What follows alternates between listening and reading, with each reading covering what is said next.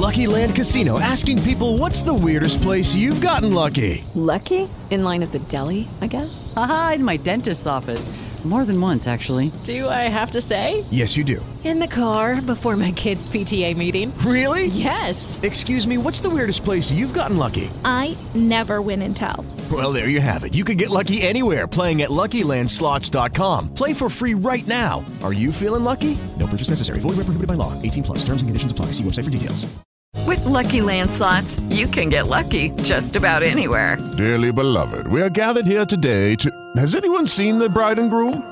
Sorry, sorry, we're here. We were getting lucky in the limo and we lost track of time. No, Lucky Land Casino, with cash prizes that add up quicker than a guest registry. In that case, I pronounce you lucky. Play for free at LuckyLandSlots.com. Daily bonuses are waiting. No purchase necessary. Void where prohibited by law. 18 plus. Terms and conditions apply. See website for details.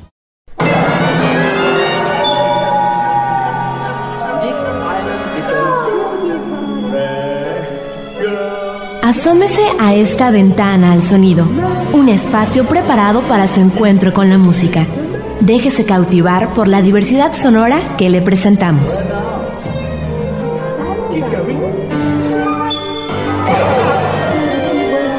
Programa de la licenciatura en música de la Universidad Autónoma de Aguascalientes. Comenzamos.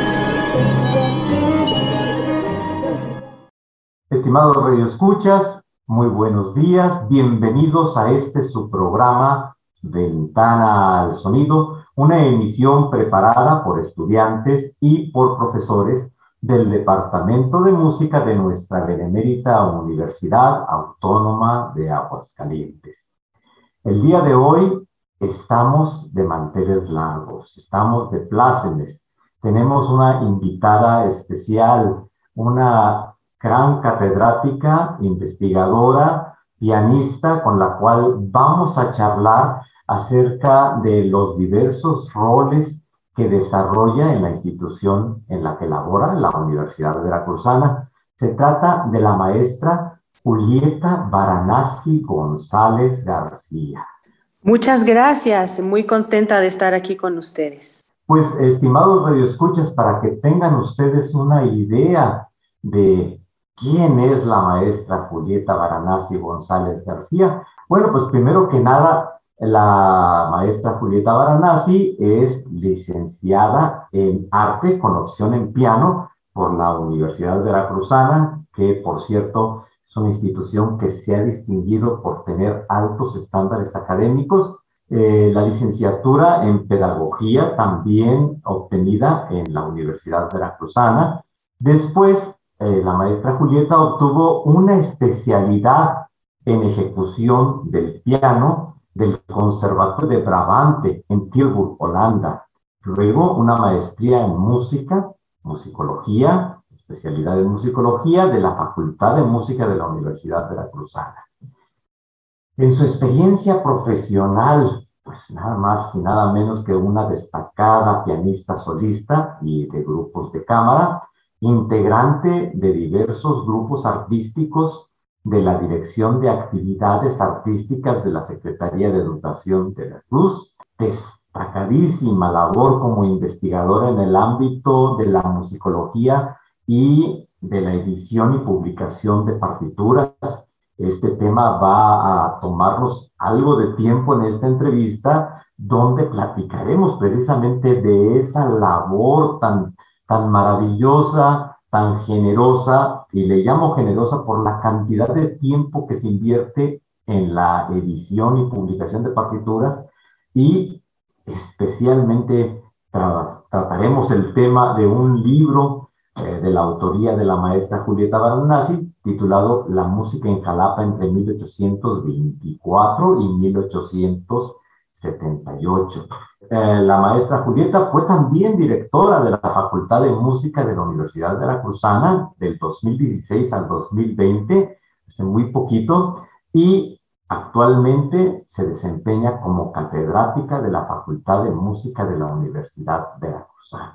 Pues, maestra Julieta, nuevamente mi agradecimiento sincero por haber aceptado esta entrevista y necesariamente tengo que comenzar con la típica pregunta, ¿cómo es que inició usted sus estudios musicales? ¿Cómo es que se dio cuenta del amor hacia la música?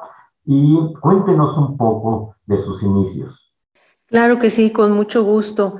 Pues mire, le comento que en un principio eh, de niña eh, yo comencé a estudiar piano eh, de forma particular por las tardes como parte de estas actividades vespertinas que los papás buscan para complementar la, la, actividad de los hijos, ¿no? Entonces, este, en algún tiempo fui a gimnasia y después comencé con el piano, pero me gustó la persona que me inició, pues mencionaba que tenía posibilidades que continuara, después entré al Centro de Iniciación Musical Infantil aquí en Jalapa, que este centro también depende de la Universidad Veracruzana.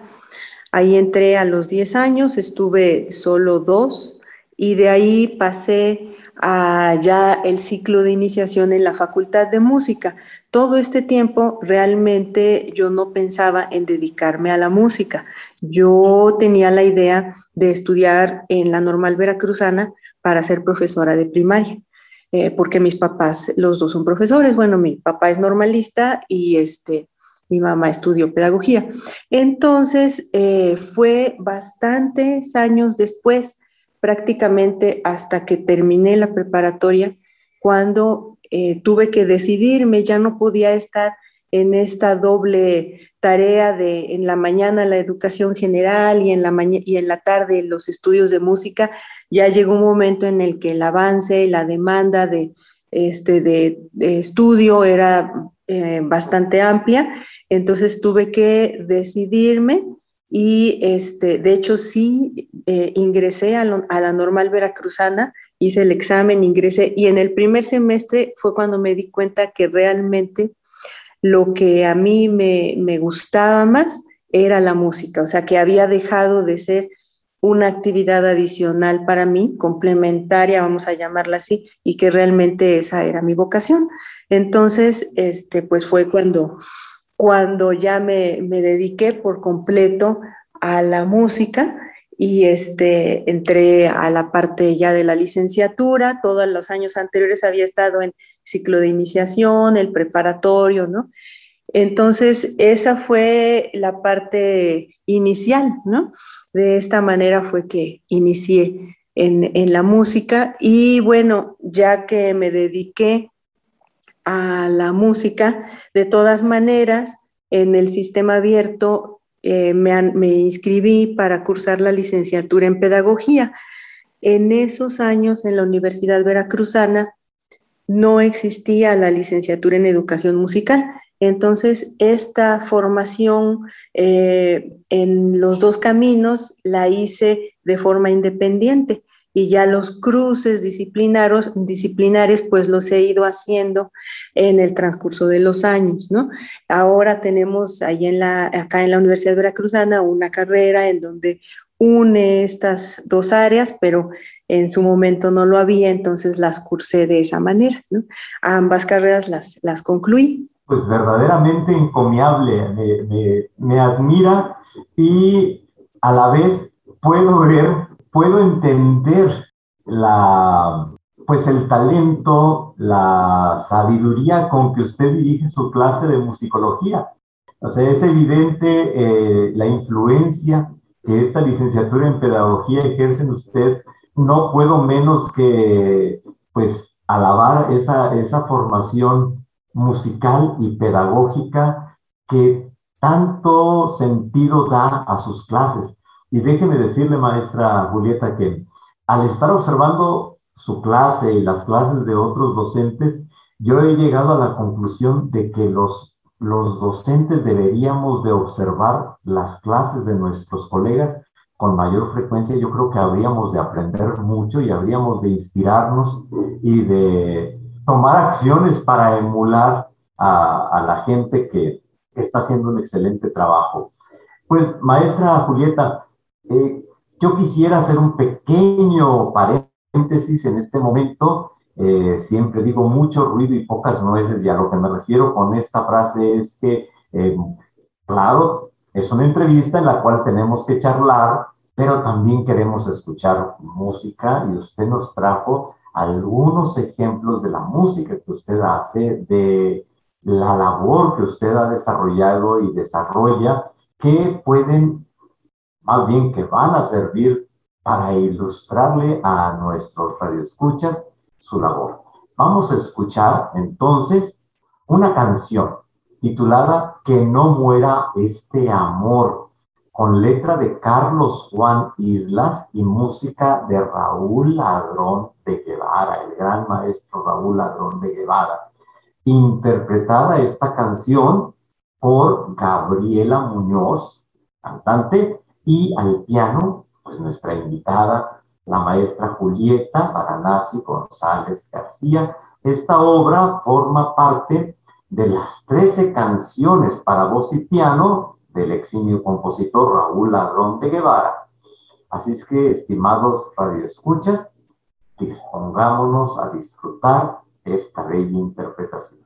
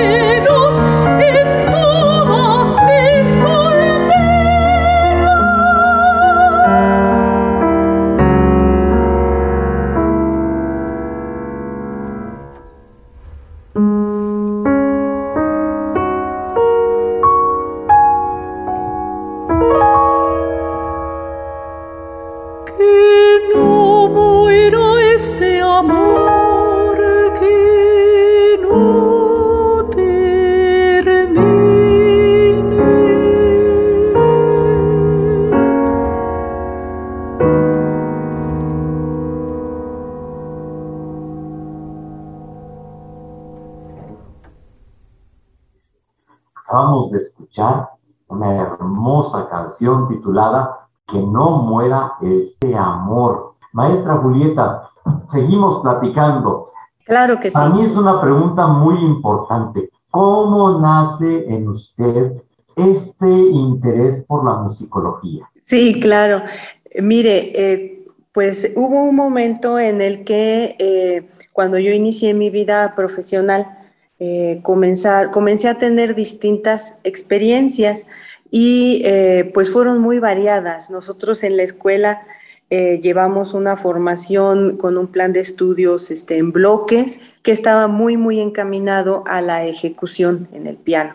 Entonces, este, ahora el plan de estudios se ha modificado, es diferente, pero en esa época así era. Entonces, había una serie de competencias adicionales que nosotros íbamos desarrollando en el transcurso ya de la vida profesional. En mi caso, por ejemplo, bueno, tuve una, algún momento en que di clases de piano, tenía mis estudios de pedagogía, sí es cierto, pero bueno, también eh, estaba, estuve un tiempo incluso como jefa de biblioteca en la unidad de artes, tuve esa oportunidad, aprendí muchísimo y este, pero bueno, pues entre el lado de gestión, bibliotecas, administración escolar, esto fue diversificando mi perfil profesional y en un momento dado este, surge esta idea de cursar la maestría en musicología, que fue entre 2007 y 2010 en esos años, ¿no?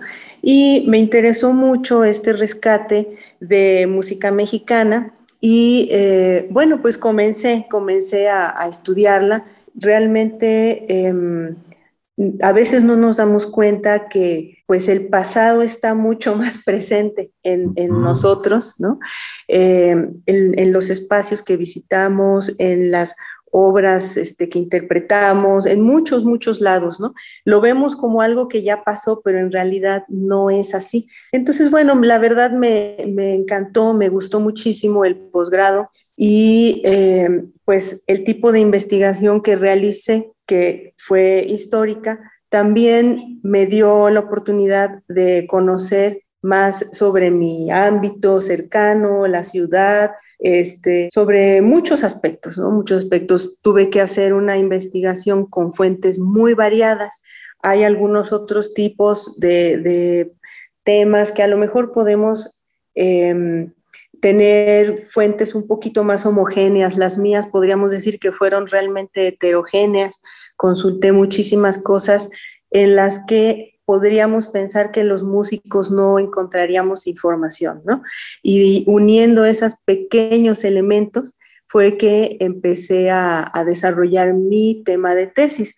De ese tema de tesis surge el libro que usted mencionó hace un momento.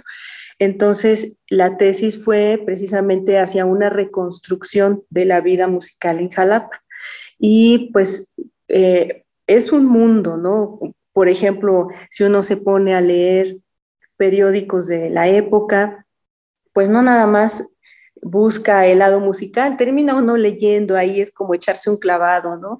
Entonces termina uno leyendo muchísimas, este, eh, este, es como sumergirse realmente a otra época, ¿no? entrevistas con personas descendientes de eh, también libros de historia regional, libros especializados, crónicas de viajeros, actas de cabildo, documentos del archivo eh, de la ciudad de Jalapa que no pensé que llegaría a consultar y menos para un tema así y, resulta que obtuve información muy valiosa, ¿no?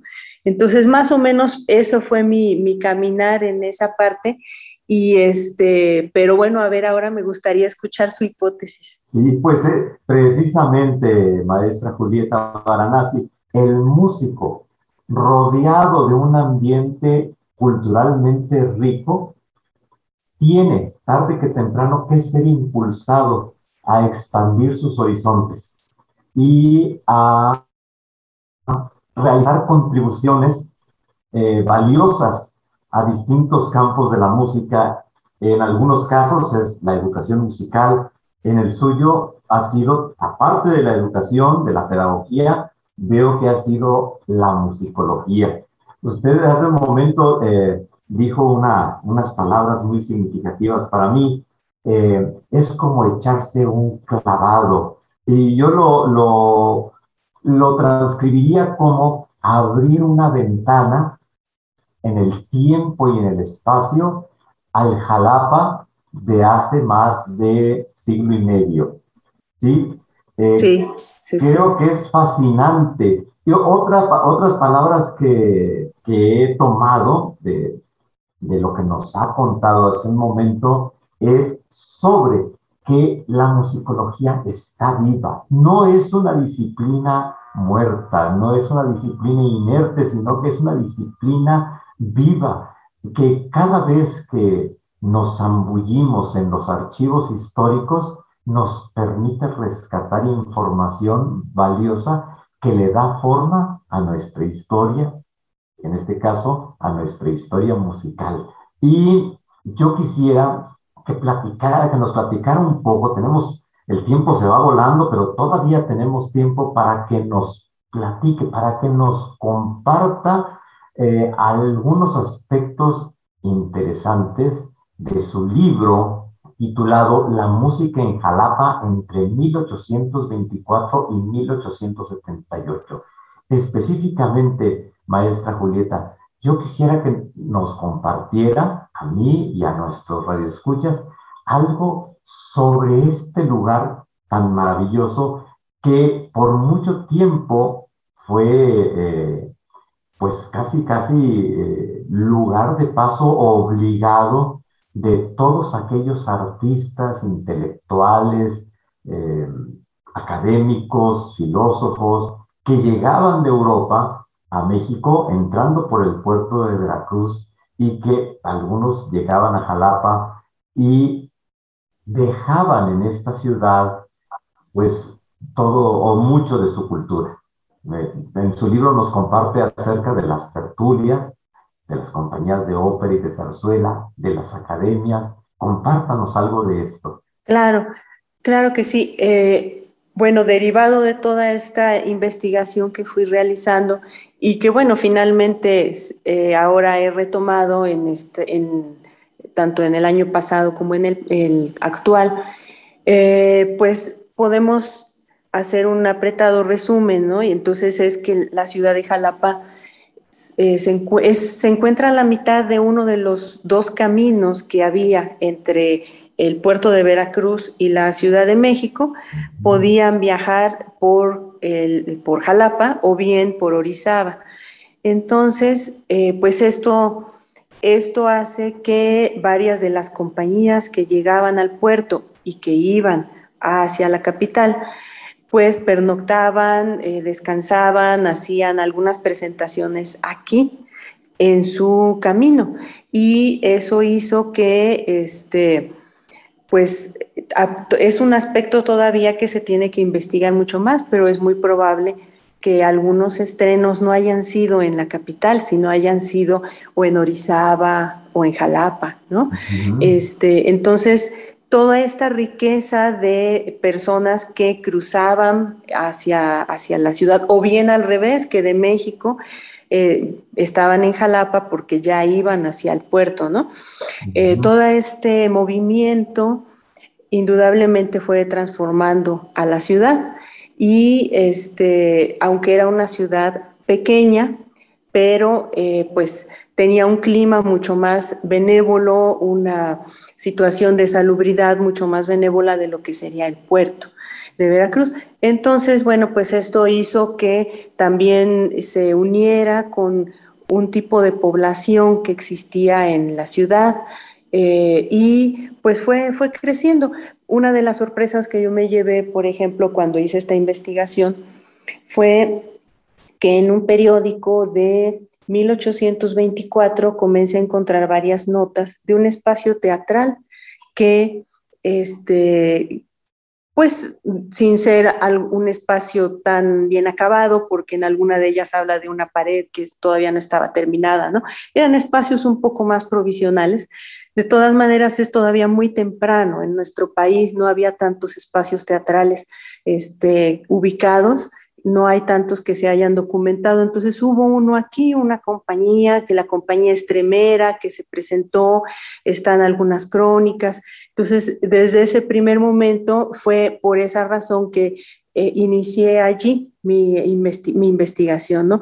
Luego después hubo otro espacio teatral, el Teatro Caos, que actualmente ya no, no existe. Este, y esto pues con la actividad también que se daba en las casas, este, con las tertulias, los bailes. hubo muchas, muchas actividades, ¿no? Ya iremos platicando un poco más adelante. Sin embargo, para, para escuchar el siguiente ejemplo, sí me gustaría mencionar a la pianista y compositora jalapeña María Pérez Redondo. Y eh, ella nació en 1862, murió en 1937 y es una de las este, sorpresas pues que también me he llevado porque a partir de la comunicación que he tenido con su familia, este, pues poco a poco van apareciendo algunas otras partituras suyas, ¿no? En este caso, este, por ejemplo, de la que vamos a escuchar, es solamente el inicio de una obra para piano, no tiene en el manuscrito registrado un nombre en especial, eh, solo es el principio, el resto de la pieza desarrolla técnicamente, eh, bueno, es como tiene cadencias, tiene este, algunos otros recursos técnicos un poquito más difíciles, pero este, pues este ejemplo nos sirve para darnos una idea de eh, ella junto con el ejemplo que escucharemos un poquito más adelante. Pues muchísimas gracias, maestra Julieta Baranasi González, por traernos estos, eh, estos ejemplos que nos, nos deleitan. Yo antes de reproducir esta, este fragmento de esta obra para piano, quisiera leer una, pues una cita que se encuentra en el libro de la maestra Julieta Paranasi González, y quiero leerla para que nuestros radioescuchas se transporten en el tiempo y en el espacio y creo que podrán disfrutar más este fragmento musical. La cita dice, que en las casas de Jalapa había cosas que se consideraban como indispensables, a saber, un arpa en la sala y guayabos, naranjos y flores en el patio, la música y las flores. He aquí dos cosas que aman con pasión los jalapeños.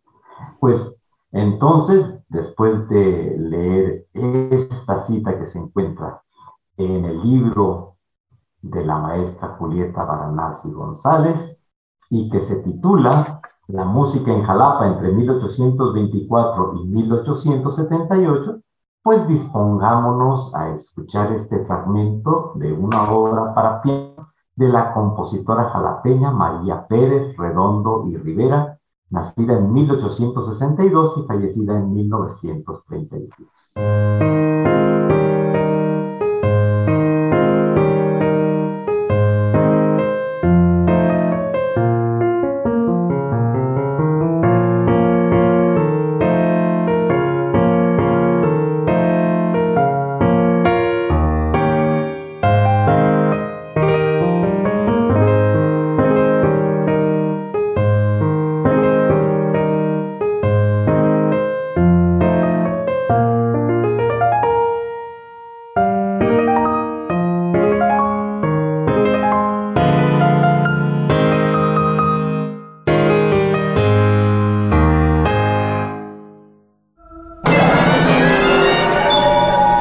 Al sonido.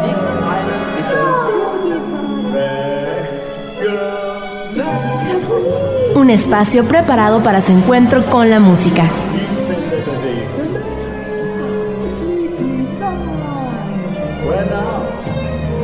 Continuamos.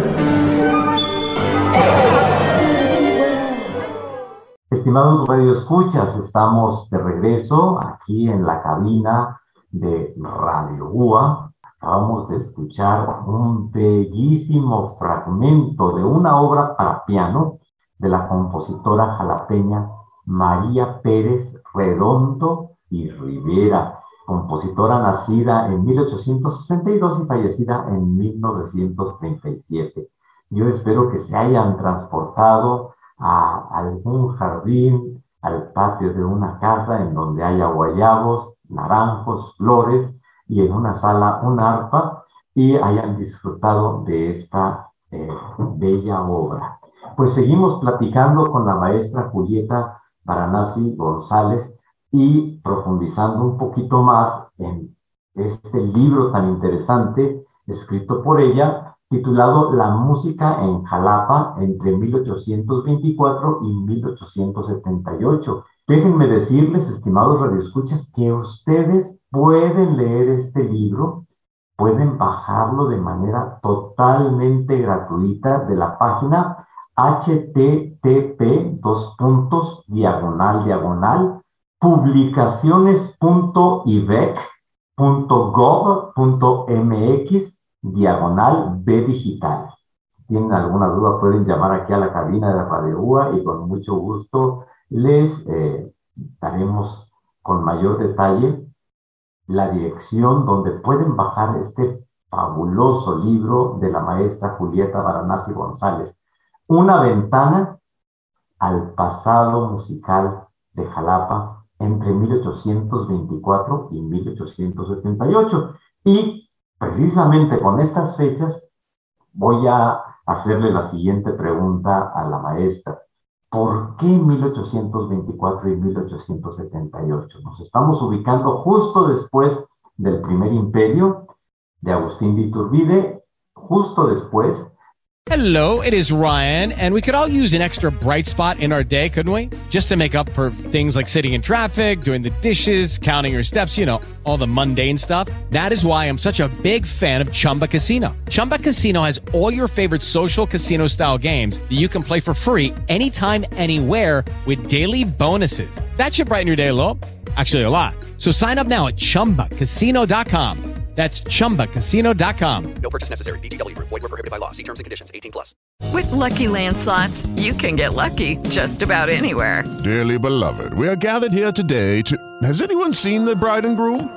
Sorry, sorry, we're here. We were getting lucky in the limo and we lost track of time. No, Lucky Land Casino. With cash prizes that add up quicker than a guest registry. In that case, I pronounce you lucky. Play for free at LuckyLandSlots.com. Daily bonuses are waiting. No purchase necessary. Void were prohibited by law. 18 plus. Terms and conditions apply. See website for details. Abdica Agustín de Iturbide y 1878, seis años después del fallecimiento de don Benito Juárez. Y, por supuesto, la caída del Segundo Imperio. ¿Por qué estas fechas, maestra Julieta? ¿Qué la motivó a acotar, a enmarcar su búsqueda musicológica en estas fechas? Sí, mire, sobre todo fue una decisión por las fuentes que, este, que encontré. Debo decirle que al principio, eh, bueno, yo buscaba documentar la tradición musical de la que se habla que tiene Jalapa, ¿no? Entonces, bueno, sí tiene o no tiene una tradición musical, a qué llamamos tradición musical, desde cuándo, cómo, quiénes participaron, eh, o sea, que no se quedara nada más en eh, una mención muy general, ¿no? Entonces buscaba documentar qué hay, qué había antes, ¿no? Y, este, y en este camino, pues al principio la verdad no fue sencillo. Eh, ya después, conforme fui encontrando información, pues hubo dos, dos fuentes que me sirvieron muchísimo. Una fue, era precisamente de 1824 y otra de 1878. Ahí encontré bastante información. Entonces, prácticamente fue en razón de las fuentes encontradas que se seleccionó el periodo. Y este, bueno, pues es la etapa central, eh, como todos sabemos, eh, en nuestro país en esos años tuvo muchísimos altibajos, en, el, en muchísimos cambios en, en cuanto a intervenciones, cambios de gobierno y todo eso. Sin embargo, la música siempre estuvo allí. Yo fui encontrando en distintas décadas las actividades en distintos ámbitos, ¿no? Tanto en la iglesia como en, la cuestión con eh, la banda militar del ejército acantonado, en la ciudad, este, como en casas, en un baile, las sociedades eh, que en ese momento había. Eh, es decir, estuvo presente obviamente la música a pesar de todas esas todos esos cambios, ¿no? Y este, en ese sentido, por ejemplo, puedo comentarles que la sociedad El Casino Jalapeño, que era una de las tres sociedades que a mediados del 19 estaban funcionando aquí en la ciudad, bueno, el Casino Jalapeño todavía existe actualmente.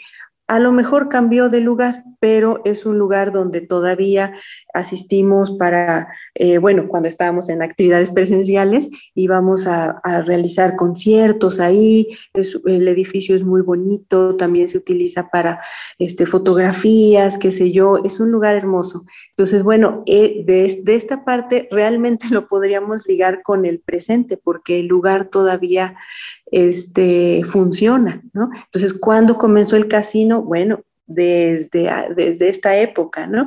Y así varios otros espacios o varias otras situaciones por las que a veces transitamos en la ciudad y, este, y darnos cuenta que tienen una historia que se remonta a, a este tiempo atrás, ¿no? Entonces, más o menos sobre esto fue, en razón de las fuentes, la delimitación del periodo. Ah, qué interesante. Eh, maestra Julieta, Usted acaba de tocar un tema muy importante cuando hablamos del siglo XIX. El siglo XIX se caracterizó por asonadas, levantamientos, guerras internas, conflictos terribles y dos tremendas invasiones, dos tremendas intervenciones que dejaron al pueblo de México sumamente lastimado. A pesar de todo eso, la música en México siguió floreciendo y aquí es lo más maravilloso, cómo la música se constituyó en un recurso maravilloso para que el mexicano encontrara paz, tranquilidad en medio de la tormenta, el crecimiento espiritual, el crecimiento artístico. Y esto me lleva a un tema últimamente, pues, tocado por algunos académicos sobre el valor de la música mexicana del siglo XIX. ¿Cuál es la opinión de la maestra Julieta Baranasi González García respecto al valor artístico musical de la música del siglo XIX? Bien, eh, creo que ahí lo que ha sucedido es que hemos puesto el, hemos puesto eh, la importancia en algunos parámetros y quizás no sean esos los, este, los que nos guían. Es decir, nosotros pensamos en buscar en la música del siglo XIX este, que, la, que si es nacional, bueno, pues entonces no lo es porque se toca música de otros lugares, si es este, o sea, no sé, ciertos parámetros que pareciera que no, no nos funcionan, ¿no? Entonces, en este caso yo lo que podría decir es que igual que en el resto de la historia este, de la humanidad, siempre hay música que va ligada a su expresión. Y en ese momento se hacía ese tipo de música eh, porque es era la de la época. ¿sí? Entonces nosotros como nación, también al iniciar la vida independiente, eh, debíamos mostrar que éramos una nación independiente, era este, civilizada. Y en ese sentido es que se comienza a eh, mostrar eh, gusto de lo que en ese momento se consideraba civilizado, que era una cultura occidental, ¿sí?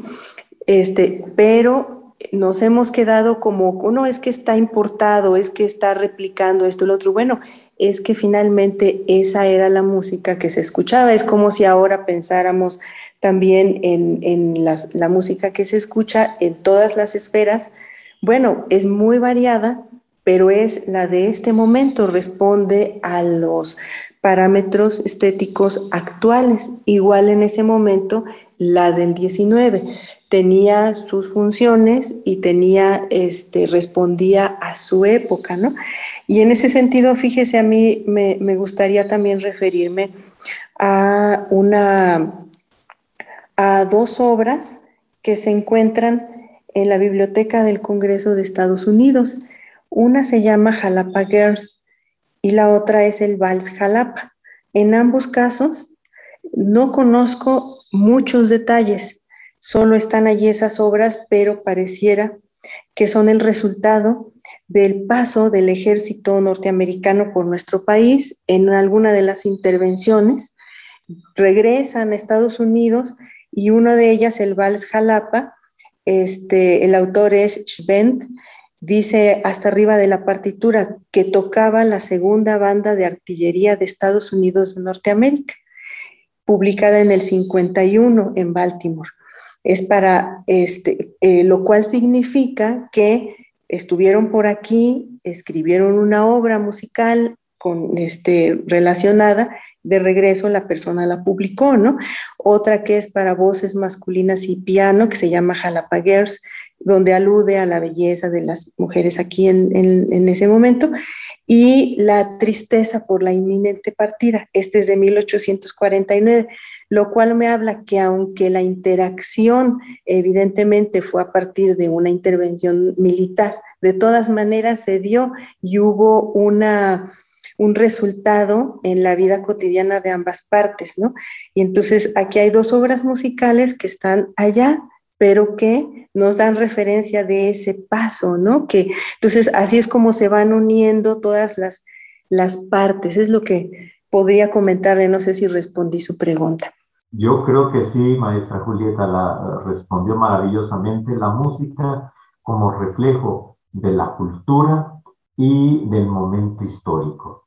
Y yo creo que eh, este libro suyo representa una aportación muy importante que debe de ser emulada por los musicólogos de otras regiones de México para ir conformando, ir redondeando, complementando nuestra historia de la música. No puedo evitar leer, eh, maestra Julieta, para nuestros radioescuchas, la parte final, del párrafo final del prólogo de su libro, del libro La música en Jalapa entre 1824 y 1878, prólogo escrito por, una, por, una, por un eminente musicólogo mexicano, el doctor Ricardo Miranda, y cito, de tal suerte, lugares, locales y fuereños hemos de encontrar en este libro una nueva y renovada visión de la música en el siglo XIX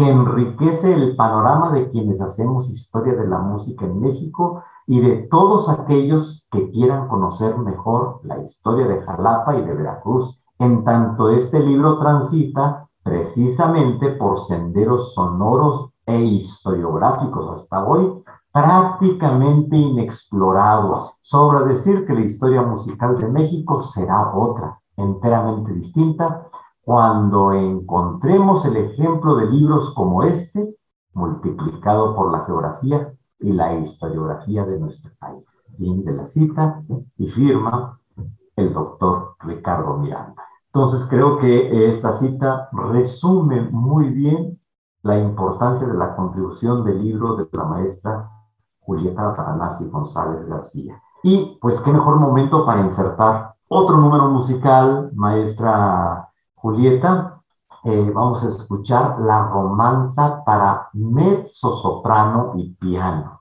y que se titula Lo que es amor, con letra de Manuel Caballero, música de María Pérez Redondo, grabada en la Iglesia de los Corazones para la Asociación Jalapa Antiguo, interpretada por la cantante Gabriela Beltrán Ramos y al piano nuestra invitada, la maestra Julieta Baranasi González. Estimados radioescuchas, dispongámonos a disfrutar.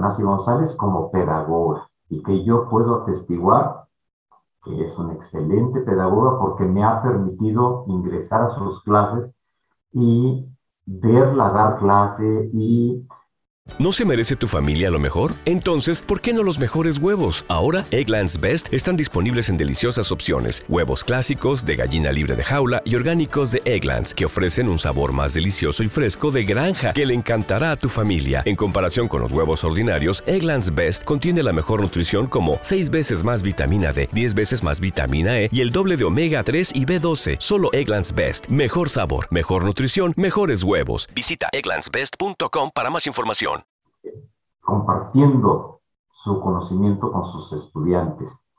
¿Cuál ha sido el reto y cuál ha sido la gran satisfacción de la maestra Julieta Barnasi González en este ámbito, en el ámbito de la pedagogía de la musicología? Eh, claro, sí, con mucho gusto. Pues mire, eh, realmente es una, una actividad que me llena de mucha satisfacción porque em, pues siento que ahí se unen varias de las eh, áreas que he desarrollado, ¿no? Tanto mis estudios, mi ejercicio profesional. Entonces, realmente a mí me entusiasma mucho trabajar con los jóvenes este, en, esta etapa en la docencia. Y justamente, bueno, fue un gusto recibirlo en las clases de musicología que doy dentro de la licenciatura en educación musical.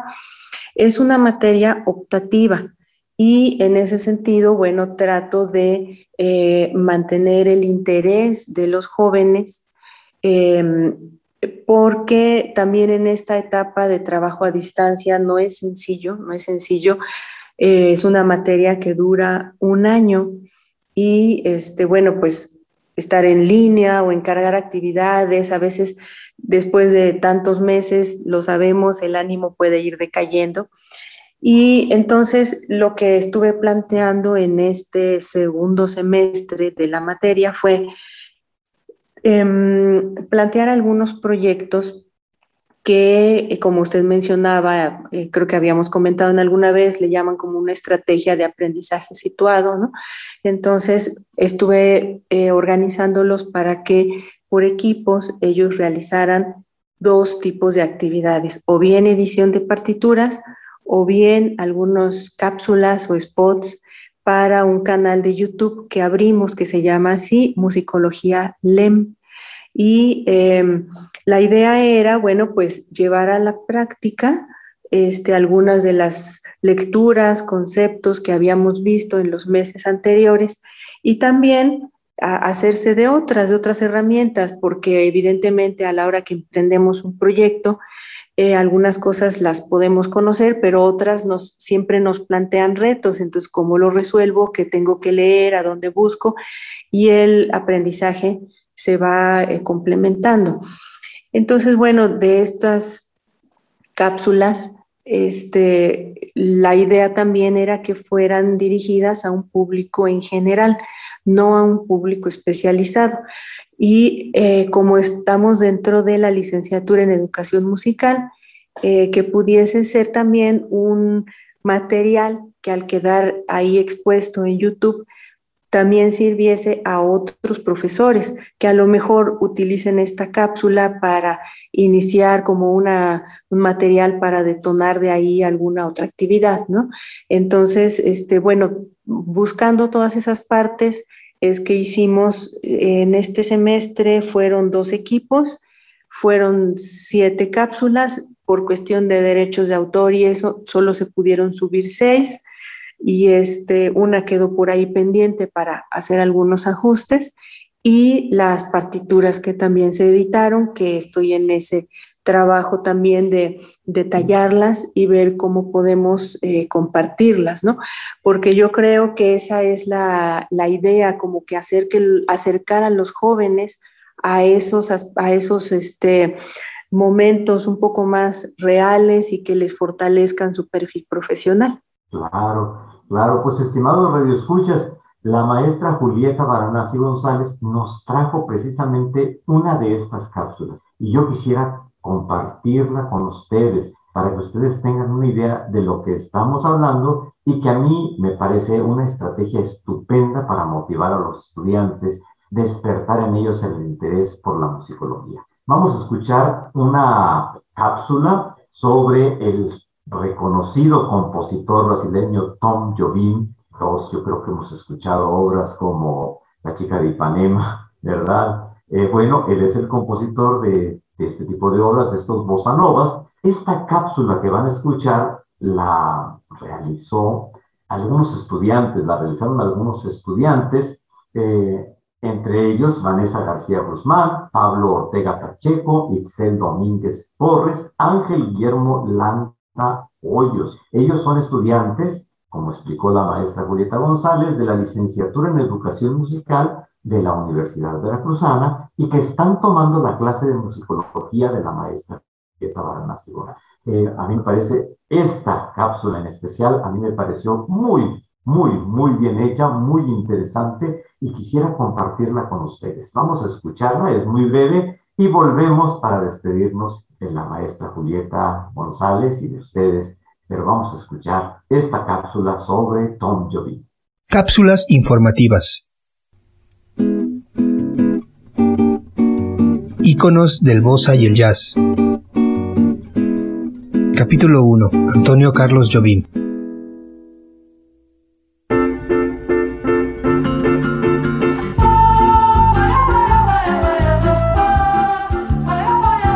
En términos musicales, la bossa nova, literalmente actitud nueva, surgió en Brasil técnicamente como un tratamiento nuevo para la samba en el ambiente cultural de Sao Paulo y Río de Janeiro, allá por los 1958. Se le reconocía como una samba lenta, por lo general en dos partes, una recitativa y otra rítmica y sincopada en la que el cantante solista era acompañado por una orquesta que incluía piano de gran variedad tímbrica. La elaborada armonización comprendía acordes de séptima y novenas disminuidas, trecenas, entre otros, que se incluyen en la historia del jazz. Y es precisamente Joao Gilberto, Bahía 1939, quien inauguró el golpe ritmo del género, una manera sincopada de acentuar los contratiempos utilizando acordes disonantes de paso. Esa innovación se produjo evidentemente al conjugar la samba con el jazz. Género este último del que Gilberto, al igual que Antonio Carlos Jobim, estaba sumamente influenciado, sobre todo en lo que refiere a tendencias como bebop y cool jazz.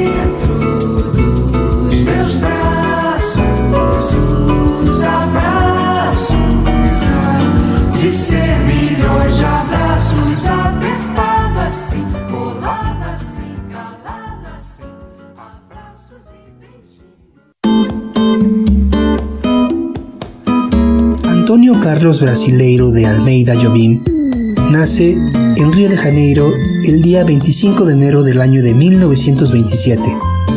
También conocido por su nombre artístico Tom Jobim, fue un compositor, arreglista, cantante, guitarrista, pianista brasileño de bossa nova, música popular de su país y música clásica. Las raíces musicales de Jobim se encuentran en la música clásica a través de grandes compositores como Claude Debussy, Frédéric Chopin y Heitor Villalobos, que le influyeron decisivamente. A ellos se unen la samba y el folclore brasileños, la armonía del cool jazz y los musicales de Broadway. Como pianista, su toque es sencillo y melódico, al estilo de Claude Thornhill, aunque en algunas de sus grabaciones llegase a demostrar que podía ser sumamente inventivo. Su guitarra está limitada principalmente a un acompañamiento apacible de los ritmos sincopados del jazz. Su voz, suave, sencilla y ligeramente ronca, subraya los aspectos emocionales de las letras.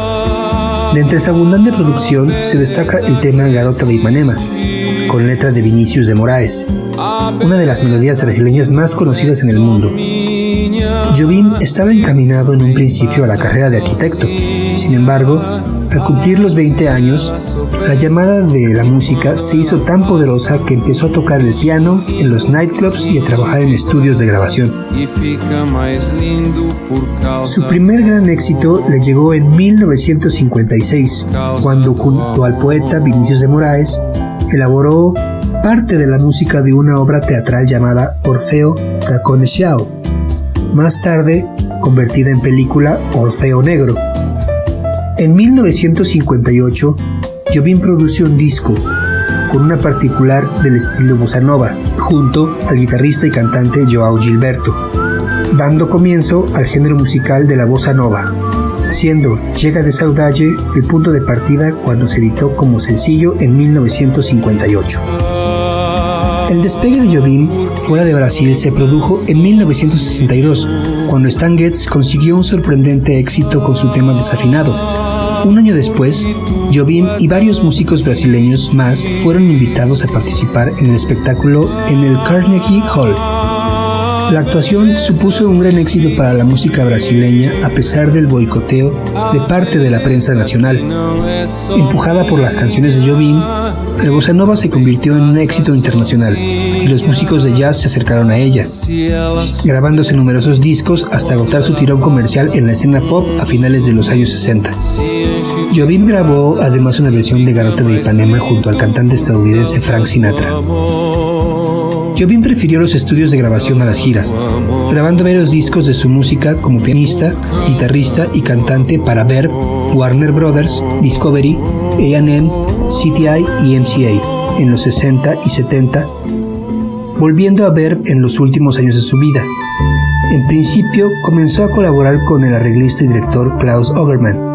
Al agotarse el éxito de la música brasileña en Estados Unidos, Jobim se centró en el cine y en la televisión brasileña, pero hacia 1985, con el auge de las llamadas músicas del mundo y de una segunda ola de música brasileña, Jobim comenzó una gira con un grupo en el que estaba su segunda mujer, Ana Lontra, su hijo Paulo, su hija Elizabeth y varios músicos amigos.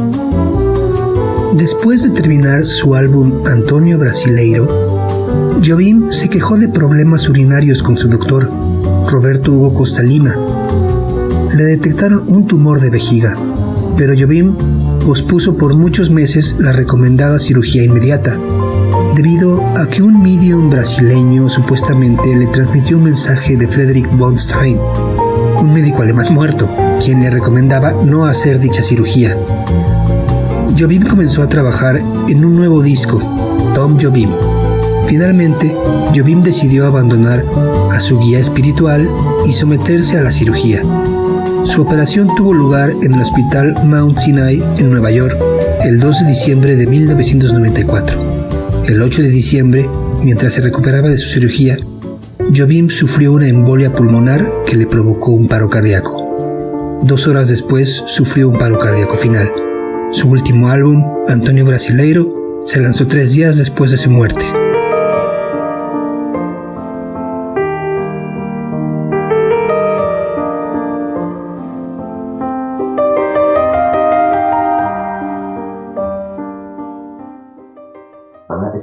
Radioescuchas, estamos de regreso aquí en este que es su programa Ventana al Sonido, una emisión preparada por estudiantes y por profesores del Departamento de Música de nuestra Benemérita Universidad Autónoma de Aguascalientes.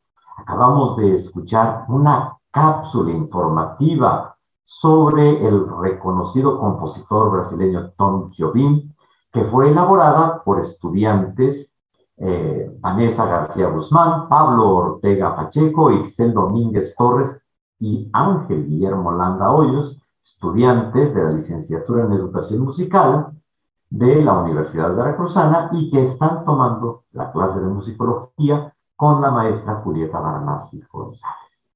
Pues, maestra, hemos llegado al final de este programa. Ha sido una charla por demás interesante, eh, por demás eh, gratificante.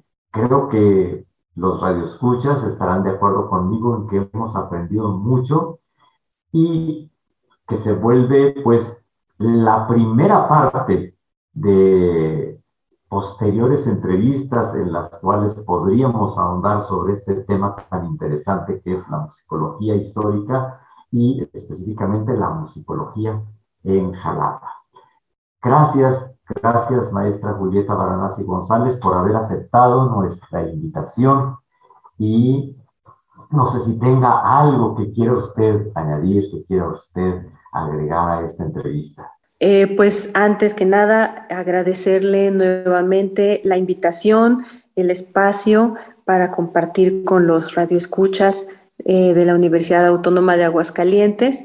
Y bueno, pues este, eh, si hubiese alguna persona interesada en el libro, que como mencionó el doctor Capistrán, pues está de acceso libre, es de descarga libre ya ellos tienen allí la información. Le agradezco mucho, doctor, la invitación. He estado muy a gusto platicando y yo espero que también continuemos con esta comunicación que ya hemos comenzado eh, en beneficio de también de nuestros alumnos y de nuestro trabajo. Claro que sí, maestra Julieta. Pues un placer y estimados radioescuchas, les damos las gracias por sintonizar Ventana al Sonido los invitamos a hacerlo cada semana y nos despedimos de ustedes no sin antes agradecer sinceramente el apoyo de Carla Ledesma, la maestra Carla Ledesma, que continuamente nos apoya en la edición de estos programas. Muchísimas gracias, que tengan ustedes un lindo día. Por hoy cerramos esta ventana al sonido, el espacio preparado para su encuentro con la música.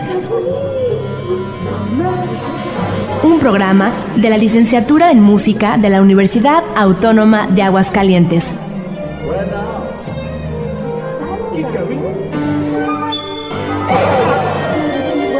Los esperamos en nuestra próxima emisión.